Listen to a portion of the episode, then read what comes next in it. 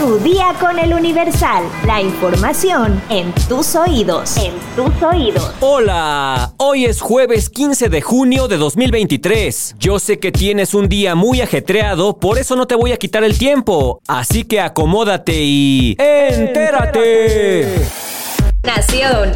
Este miércoles 14 de junio, Marcelo Ebrard se registró ante Morena como aspirante a encabezar los comités de defensa de la Cuarta Transformación para la candidatura del partido a la presidencia en 2024. Sostuvo que fue el primero en renunciar, el primero en registrarse y también el primero en las encuestas. Subrayó que no se debe permitir la guerra sucia y se comprometió a respetar al resto de los aspirantes. El dirigente de Morena, Mario Delgado, subrayó que no se están definiendo candidaturas, sino al encargado de coordinar los comités de defensa de la Cuarta Transformación. Adelantó que este lunes se reunirá con los comités estatales de Morena para dejar claras las reglas de lo que está prohibido hacer durante este proceso interno. Previo al registro como aspirante a coordinar los comités de defensa de la Cuarta Transformación en 2024, Marcelo Ebrard anunció que realizará gira por todo el país y aseguró ante los reporteros que no hará actos de acarreo. Metrópoli.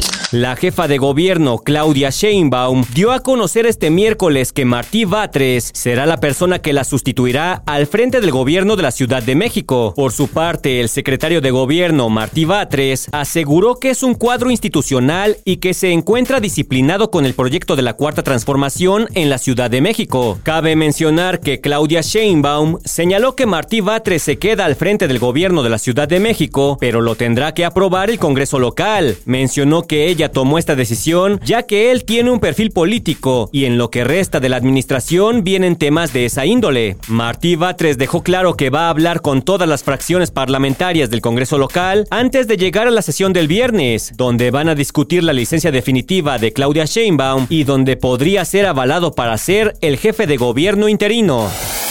Estados. Desarticulan célula del crimen organizado en Nuevo León. Hay siete detenidos. La Secretaría de Seguridad informó que las personas que fueron capturadas ya eran buscadas por las autoridades policiales por presuntamente pertenecer a una célula del crimen organizado que generaba violencia en los municipios de Juárez y Guadalupe.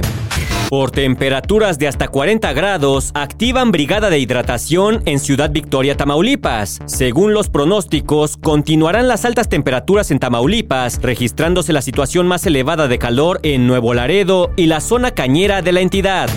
Dan 28 años de cárcel a sujeto por matar a balazos a su nuera en Guasave, Sinaloa. Jorge N. atacó a su Ernestina cuando se encontraba en su domicilio el 9 de enero de 2019 un sujeto robó una patrulla y protagonizó una persecución en carretera en Reynosa, Tamaulipas. Aparentemente drogado, el hombre condujo aproximadamente 5 kilómetros y en el trayecto chocó con dos unidades que se quedaron sobre la carretera Reynosa-Río Bravo sin que se reportaran personas lesionadas. Mundo.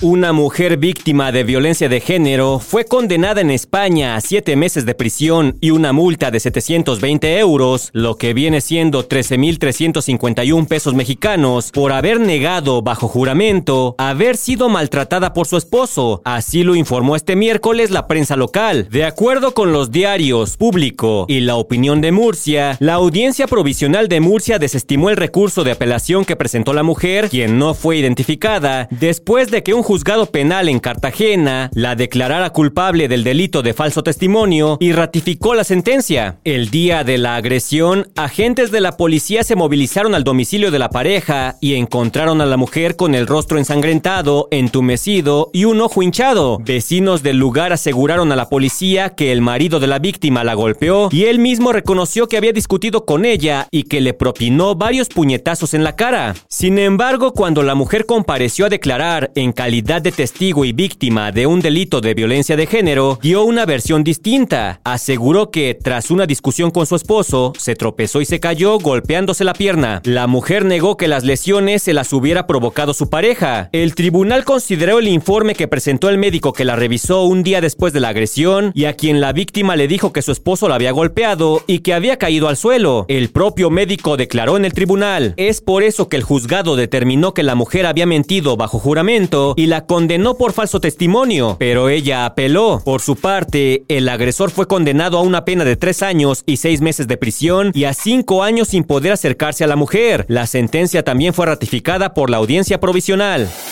Espectáculos. El cantante regional Peso Pluma anunció su quinto álbum, titulado Génesis, que llegará a las plataformas este 22 de junio, y este nuevo material discográfico contará con 11 canciones nuevas. La noticia enloqueció a sus fans, pues el cantante detalló que estará lleno de colaboraciones, entre las que destacan artistas como Jaciel Núñez, Eladio Carrión, Natanael Cano, Tito Double, Darey Castro y Edgardo Núñez, así como Luis Conríquez, Gabito Ballesteros y Junior H. Apenas el artista de tan solo 23 años que se encuentra en el top global de Spotify participó en la Music Sessions número 55 del famoso DJ argentino Bizarrap, la que alcanzó 15 millones de reproducciones en menos de un día. El joven ha alcanzado la fama gracias al polémico género musical que son los corridos tumbados, que lo han llevado a estar en la lista de los Billboard Hot 100 de Estados Unidos en cinco ocasiones, una marca nunca antes alcanzada por un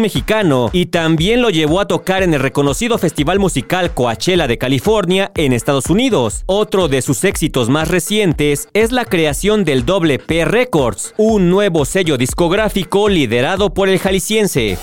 ¿Sabes qué alimentos sí se pueden comer caducados? Descúbrelo en nuestra sección menú en eluniversal.com.mx. Ya estás informado, pero sigue todas las redes sociales de El Universal para estar actualizado. Comparte este podcast y mañana no te olvides de empezar tu día. Tu, día, con, El Universal.